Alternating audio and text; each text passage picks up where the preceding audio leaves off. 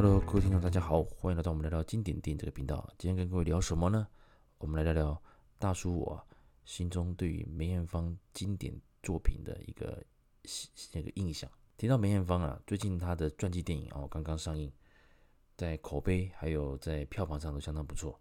只不过最近啊，我大叔我自己在工作上比较忙，所以还没有到电影院去看。那据已经进场哦观赏过的朋友的表示啊，他们觉得这部片算是叙事叙事型的传记电影。那特别是在最后了哦，那个结尾，他们说那个梅艳芳在跟各位歌迷哦道别的时候，真的很感人。那因为我自己还没有看过，我只有看过预告片。大家可以感受到，光看预告片就会感受到这个会让人鼻酸落泪这种震撼感。那所以有机会呢，我也会赶快去进电影院把这部电影啊找来看。那有机会也再跟各位聊聊这部我看完这部电影的一个观后感。所以这一集啊，我想跟各位聊聊我心目中对于梅艳芳的一个电影作品的印象。说到梅艳芳呢，基本上她活跃的时间大概就是八零年到两千年左右。那大叔自己是呃那个一九七九年出生，所以他开始拍电影的时候，还有包括他早期的音乐作品，其实我那时候年纪还小，所以很多作品其实是我比较大的时候，比如说国小或国中才开始有机会去看。嗯，如果要跟各位聊的话呢，基本上。像《威龙闯天关》啊，还是像他像那个什么，呃，《醉拳二》啊，这些作品，我们在之前的香港票房排行榜都有提过。今天我想跟各位聊的是比较少重播，或者是我印象深刻的，那也可以推荐给啊更年轻的听众来去找来看看。看完你就知道，说梅艳芳这位哦全方位的艺人，真是天，真的是天后，真的是天后。她的演技还有她的。歌喉都非常的好，真的是一个非常非常传奇的一位人物。我对于梅艳芳的印象啊，应该是说知道她的名字，应该是在《奇迹》，就是她跟成龙主演这部电影的时候比较有印象啊。他叫他才，他叫这个演员叫做梅艳芳这样子。那以前呢、我如果要硬要讲的话，我第一次看梅艳芳的电影，应该是八七年的《开心物语》。啊，这部电影是曾志伟导演的。那本身曾志伟也有来参与演出，啊，里面也是很多美女云集啊。除了梅艳芳之外，还有柏安妮，还有袁洁莹啊，都是当时啊都是相当漂亮的。这部电影其实剧情很简单，就是典型的那种追女仔型的电影。梅艳芳她饰演大姐，她规定啊，她很爱她，因为怎么讲，就是身兼母职这种感觉，所以她很照顾她的妹妹。她也规定一定要她先嫁人。她的妹，其他妹妹才能才可以去寻找他们的，还可以开始谈恋爱了。那所以啊，所有人就开始去拱那个曾志伟去追啊梅艳芳，把这个大姐先追走了，啊，再把她大家才有机会嘛，啊，他有机会去寻找恋情这样子。那这这样这种剧情，例如好莱坞的哦，对面的恶女看过来之类的，都还蛮接近的。其实这部电影其实看起来，嗯、很顺畅，是一个很轻松的小品的。嗯，应该是青春时的那种恋爱喜剧了啊。那这部电影当然是我大概是是应该是我第一次看到梅艳芳的电影啊。那时候是八七年，那我是七九年出生嘛，所以差不多是国小的时候啊。而且那时候也是应该是租录影带啊，租录影带。之后啊，当然八八年他的《胭脂扣》就出现哦，横空出世啊，《胭脂扣》也让他拿下很多影展的影后，也奠定他的一个哦。那个大家世人对他演技的一个肯定，这部这这这部电影我应该是也是在八八年那时候看的吧，因为那时候当红嘛，那时候租录影带，那以前也没有那么说据说啊，这个小孩子适不适合怎么样，反正啊大人租回来看，我们就一起看嘛，对不对？那坦白讲，那时候其实比起梅艳芳跟张国荣的爱情故事，这个凄美的人鬼恋这个爱情啊，之后嘛，就是没因为张国荣十二少他们一起要殉情，可十二少却活下来了。之后那个梅艳芳，她当然他他成功的自杀了，殉殉情成功了，可是他他苦等不到张国荣下去嘛，所以还有回来人间去寻找他，反而让我有印象是。帮助他去寻找张国荣的，就是那个万梓良这个角色。OK，所以里面讲到就是梅艳芳对于这个，她虽然是青楼女子啊，哦，可是对于十二少的爱，还有最后一个就是看到，当她看到十二少，哦，这种就是已经变成一个很落魄老人的时候的那种，怎么讲？一种不能说无奈，就觉得说，哎，我等你那么久，结果竟然是这个模样了。在某程度上也是有点对于。这个十二少的这个整个的呃印象，还有整个的爱，也都有了一个告一段落的这种感觉了哦。不过那时候我是感觉不出来，因为真的年纪太小了。那《胭脂扣》其实坦白讲，我观看的次数不多，连同重播，我相信我可能看不到五次了。不过在里面的话，当然两人这这是的这个绝美的爱情啊，甚至为了这个。不顾家人反对啊，准备要来那个殉情，这是当然很凄美啦。不过现在来讲的话，以当时的一个这个剧本来看的话，因为怎么他把殉情这个东西是拍的比较有点，嗯，算浪漫吗？好像也不是啊。可是我总觉得，在某程度上，如果说两人为了追求爱情而选择殉情这个方式的话，其实，当然这个还是不太好啦。我觉得很多事情是可以沟通的，特别是现在这个年代啊，家人反对你的恋情，你可以证明说啊，我跟他在一起是可以幸福下去的。我觉得这个正面意义是值得推广的。那《胭脂扣》当然它是很棒的一个剧本啊，只不过那时候年纪小，其实那时候看没感觉。是我后来刚提到嘛，我看了几次之后，才深深的感动到说哇，原来这个梅艳芳这个角色。层次之丰富了，也难怪当年得了许多影展的一个肯定的影后的肯定。OK，那继续往下走的话，我刚提到嘛，因为八几年的时候我的年纪还小，还算是国小，所以其实还是会比较喜欢看喜剧，轻松一点的那种感觉。所以八八年的《公子多情》就是由梅艳芳还有那个周润发所主演的啊，这片就是很精彩了。呃，那个第四台应该重播还是有了。这部电影在我们之前然后有提聊到啊，梅艳芳她就是来负责训练周润发这个大陆客偷渡客的角色，把他训练成公贵公子。为什么呢？因为有金主出钱嘛，就是希望把那个周润发训练成贵公子，来要希望周润发把这个一个一对哦那个富家的姐妹把他追到，再把他甩掉啊，以报那个刚刚那个金主的之仇，因为那个金主曾经。想要追求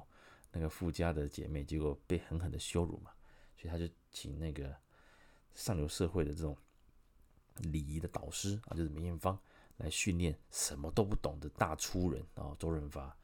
结果梅艳芳在训练过程中，竟然慢慢的也爱上了他自己教出来这个学生，其中的转换变成说很好玩。当梅艳芳自己自问自答，他说：“诶，我怎么可能会喜欢他呢？不可能，不可能，不可能，不可能。”转过头看到周润发，哇，他又觉得那个。春心荡漾，哈哈动情了，这种转换很好玩。所以其实梅艳芳真的厉害，就在于说，他可以拍出像《胭脂扣》这种凄美爱情的这种故事，又可以拍出像《开心物语》啦、像《公子多情》啊这种，呃，很还没到无厘头，应该是说这种轻松喜剧，很放得开，啊，这蛮好玩的。那之后八九年当然做到《奇迹》嘛，《奇迹》这部电影当然是属于大堆头的，由成龙自己来当导演，那也是号召了一堆当时算是一线哦，都叫出名字的演员一起来，不论是客串啊，还是一起来参演这个电影，哦，是相当精彩。那其中呢，那个梅艳芳也是哇，跟成龙搭配算是相当的有默契。那之后梅艳芳其实跟成龙也合作过了。两另外还合作过了那个《奇迹》，呃，不跟跟跟什么《奇迹》之后呢，又合作过了那个《红番区》，还有《醉拳二》，啊，表现都非常好，而且这些电影都是算是那个香港电影的经典之一。好，那《奇迹》的的剧情很简单了，相信电视台也常重播，那就是，呃，成龙他们哦帮一个卖花的那个妈妈，因为他的女儿要从国外回来了，可这个妈妈。嗯，郭亚蕾所主演的哦，他一直都骗他的女儿说她在他在香港啊，其实是怎么讲过得很好，而且是还哎算是很有钱。就他女儿回来之后，他说不行，回来之后他带他儿子回来，要带他的那个男朋友回来，而且男朋友的家族都要过来，等于要来，等于就是要两人要结婚了嘛，所以双方家长要见面了，可是不能求啊，所以归来很紧张。那后来偶然之下，他因为他每天卖花嘛，那成龙觉得。拿到他的花，就会很多好运的事情发生。所以当他知道这故事之后呢，也请了全力来帮助这个归亚雷能够圆梦，哦，能够圆梦。当然，这个剧剧情也蛮好玩的。那里面当然那个那个梅艳芳还有成龙的一个怎么讲，他们的化学效应也不错。只不过这部电影当然毕竟还是成龙作品啊，所以成龙是主线，包括打斗之类的。所以梅艳芳在里面虽然表现不错，可是，在戏份以及在整个的一个呃角色的深度上是比较薄弱的。不过基本上它就是一个大堆头的这种欢乐型的功夫喜剧电影哈，所以其实也还不错啦。啊。所以就当时印象深刻。那再来就是九零年的川岛芳子。那川岛芳子这个人是。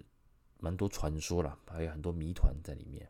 包括他很多嘛，说他本来就是那个满人嘛，就是中哎满人，然后后来被送去日本，然后受过教育之后呢，就以川岛芳子这个名字重新再回到那个中国东北，啊，进行许多那个情报热情报工作。那这部电影其实当时的阵容也相当坚强啊，除了梅艳芳之外，还有谢贤，还有尔冬升，当然还有刘德华。刘德华里面啊，当然戏份是没那么多，可是他却是让呃川岛芳子呃有动心的一个人。那可是因为刘德华这个角色，他毕竟还是反日的那个就是工作的那个身份嘛，所以其实他很痛恨川岛芳子，他没有办法接受川岛芳子对他的感情啊。好，那这部电影其实他演的非常好的地方在于是说，梅艳芳把川岛芳子的孤独感，特别是。他对男人的不信任，怎么说呢？当他在日本学成，呃，就是慢慢长大成人之后，他在出嫁前，他被谁玷污了？被他的义父所玷污了，等于就被强暴了。从此，他对于男人呢、就是有一个，就是有一种怎么讲，开始不信任了，而且还觉得他自己的身体被玷污了。这在他后面，其实他的性格上，因为在真正历史上，对于川岛芳子的描述很多，包括他的性向。很多很多，所以然后这部电影当然是把川岛芳子这个角色啊，把它立体化了，好，把它立体化。所以其实，在某个程度上来讲的话，若以一个传记型的电影来讲的话，川岛芳子当然比较多一些浪漫一点的情节。哦，那令人惊艳的是，他在里面哦的男装扮相，特别穿军装，相当的好看。在我的心中啊，如果以穿男装，哦，扮男装很英挺、很帅气的话，我个人是首推梅艳芳。第二位呢，就是林青霞。林青霞不用讲嘛，那个东方不败，还有像《刀马旦》里面的那个扮相，穿军装。那川岛芳子啊，梅艳芳穿军装也都是很英挺，这种怎么讲帅气的美呀，哦，都是相当的不错。那这部电影，我相信我相信也只有哦，川岛芳子这个角色，真的也只有梅艳芳可以驾驭。啊，这部电影相当值得一看。也是我蛮推荐，如果年轻的朋友啊，对于梅艳芳还没有那么熟悉的话，或者是说你也看过《胭脂扣》了，那我觉得川岛芳子很值得把它找来看啊，因为它是真的是一个相当不，第一个它剧情是相当完整的，而且对于许多当时我们因为以前的史料还有一些那个书的一些关于川岛芳子的一个怎么讲，一个一些故事了，好一些传说了哈。没办法像现在一样，呃，像网络一查就有。所以以前其实看到这部电影之后，你会很蛮震惊，就说哦，原来川岛芳子是这样的一个传奇人物啊，带这种感觉的。不过当然毕竟是电影了，哈，所以大家觉得说，毕竟还是想追求娱乐性。只不过我觉得，就以传记电影来讲的话，川岛芳子是个蛮成功的一个作品，啊，跟各位来来聊聊，来分享一下。讲到这边呢。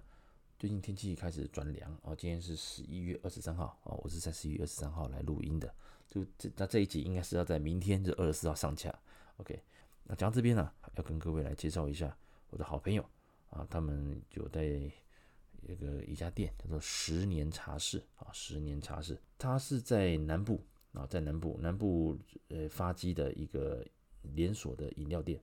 高雄啊，高雄左营还有凤山，那台南的话在新市永康都有它的分店，而台北的在辽宁路附近的哦辽宁店啊，在台北也终于有了第一家啊，在台北。那班那个大叔啊，在出出差去台北开会的时候，如果有经过附近的话，我都去买点饮料，请我的客户喝。那他们家基本上，当然，呃，一般台湾人喜欢的饮料的种类都有啦。可是我最喜欢的是什么？他们的茶叶，哦，茶叶非常棒，而且他们有很多哦特殊的口味啊，茶叶真的是非常的不错，好茶。像版主自己说，在我做是天天泡茶的人，所以很多饮很多连锁饮料店的茶，我一喝哇，那个就是真的是不太不太不太 OK 啦。啊，甚至有一些可能喝完之后你可能会睡不着，或者是比较会容易心悸。那十年茶室呢，他选的茶叶相当不错，像他最近推出了荞麦绿茶啊，以包种绿茶加上一些荞麦，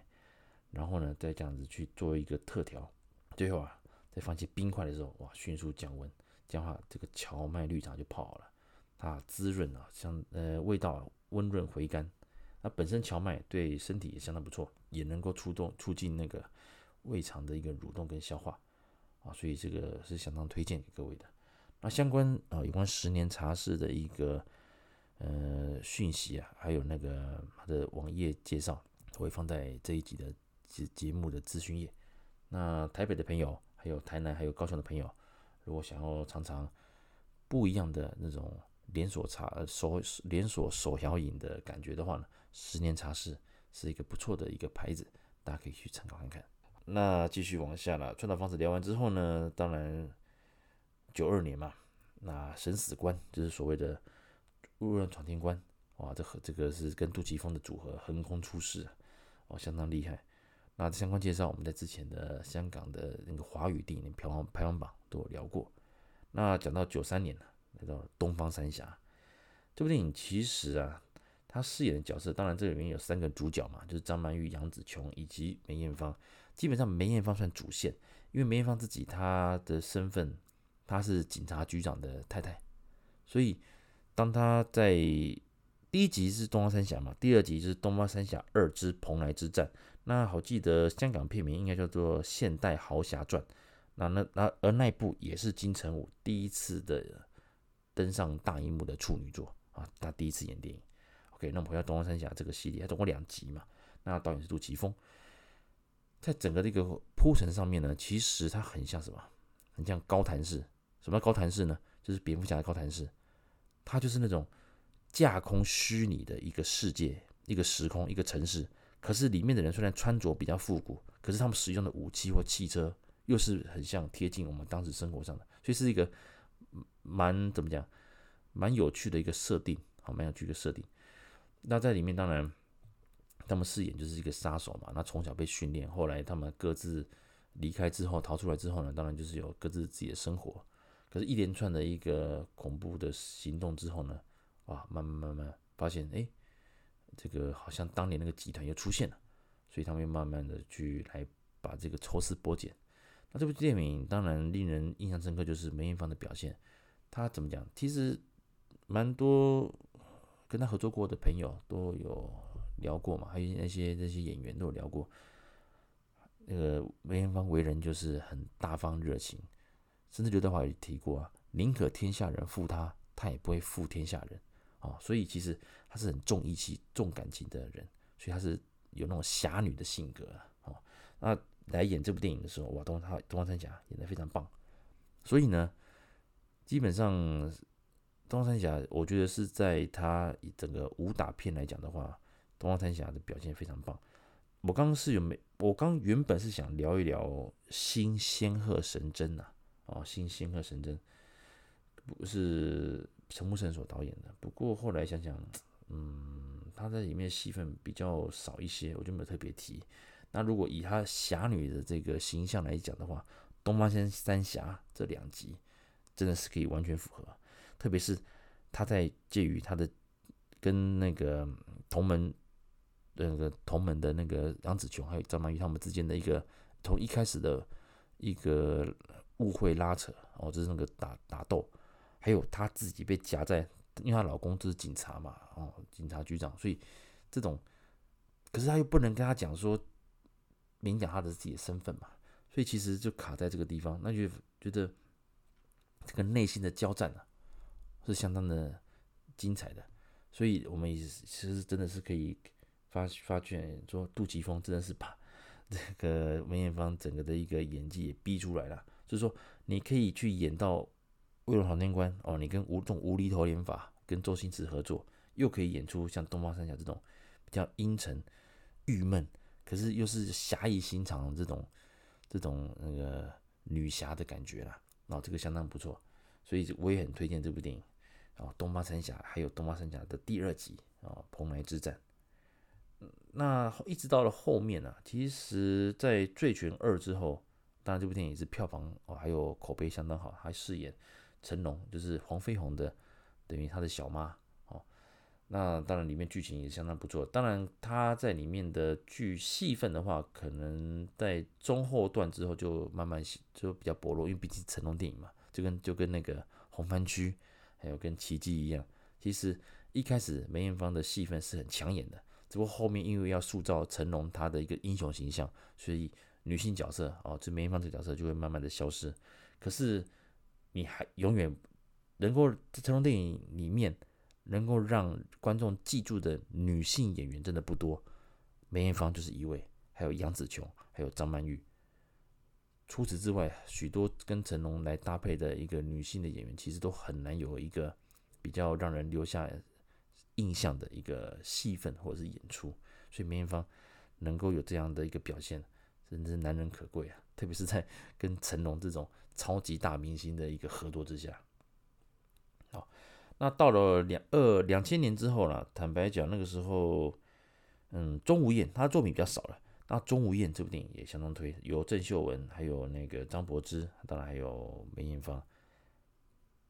主角当然是以那个。